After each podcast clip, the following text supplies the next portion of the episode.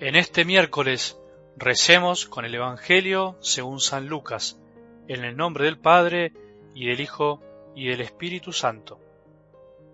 Jesús dijo a sus discípulos, entiéndanlo bien, si el dueño de casa supiera a qué hora va a llegar el ladrón, no dejaría perforar las paredes de su casa. Ustedes también estén preparados, porque el Hijo del Hombre llegará a la hora menos pensada. Pedro preguntó entonces, Señor, ¿esta parábola la dices para nosotros o para todos?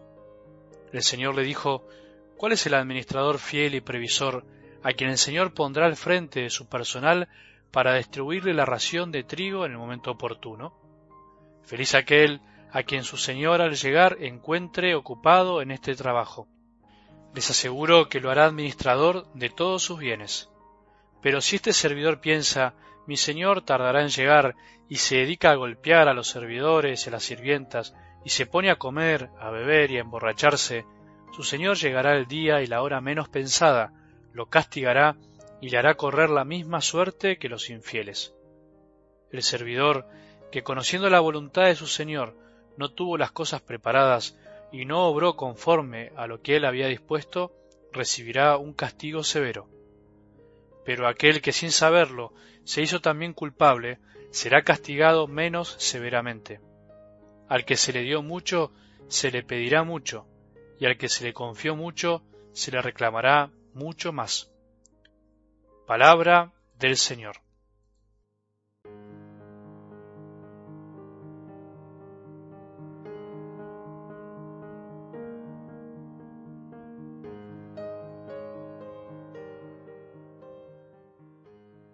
Cuando le damos a Dios lo que es de Dios, o sea, le damos todo lo que se merece, en el fondo le damos nuestro corazón, nuestra confianza, nuestros criterios y pensamientos, nuestras acciones. Aprendemos a darle al mismo tiempo al César lo que es del César. O sea, le damos a este mundo lo que corresponde. Le damos el valor que se merece, pero no más que eso. Se dice que Dios acomoda todas las cosas, es verdad.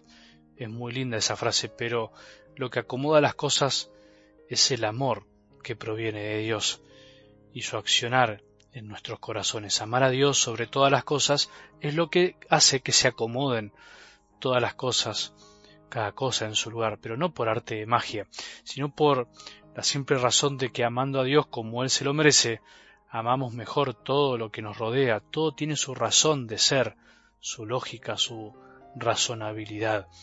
El mundo está como está eh, porque el hombre le da al César lo que es del César y mucho más, y no le da a Dios lo que es de Dios, le da mucho menos. Nuestra fe no puede ser guardada dentro de las casas, en lo privado, como algunos nos quieren imponer. Los poderes de este mundo jamás pueden impedirnos que amemos a Dios y que busquemos que los demás lo amen. La historia está llena de ejemplos de errores para ambos lados.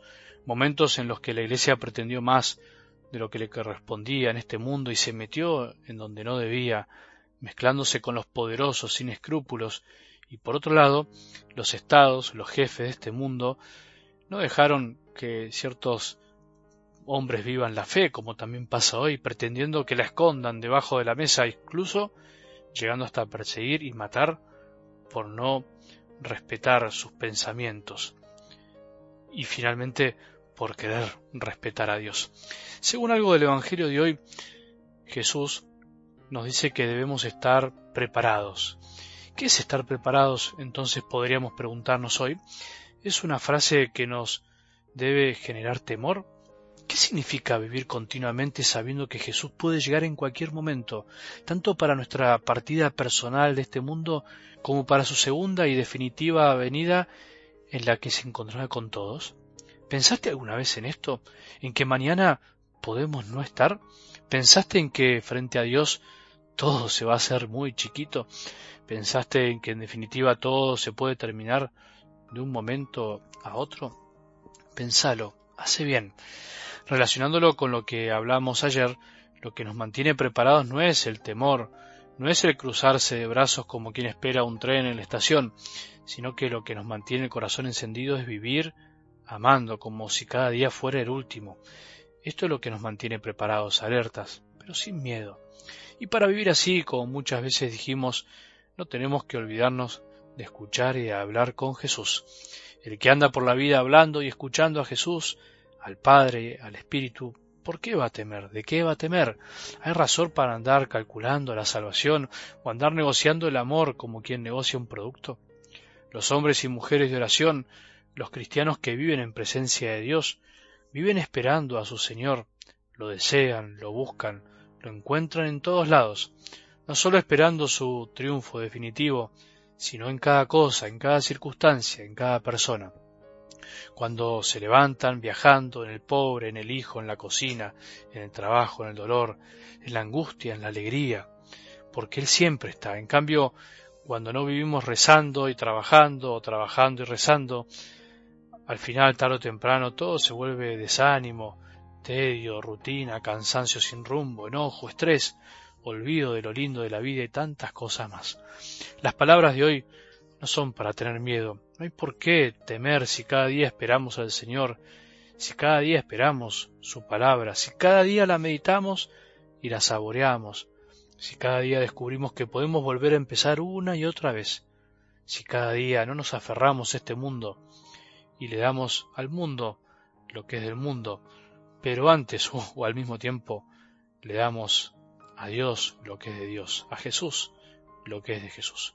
Que tengamos un buen día y que la bendición de Dios, que es Padre misericordioso, Hijo y Espíritu Santo, descienda sobre nuestros corazones y permanezca para siempre.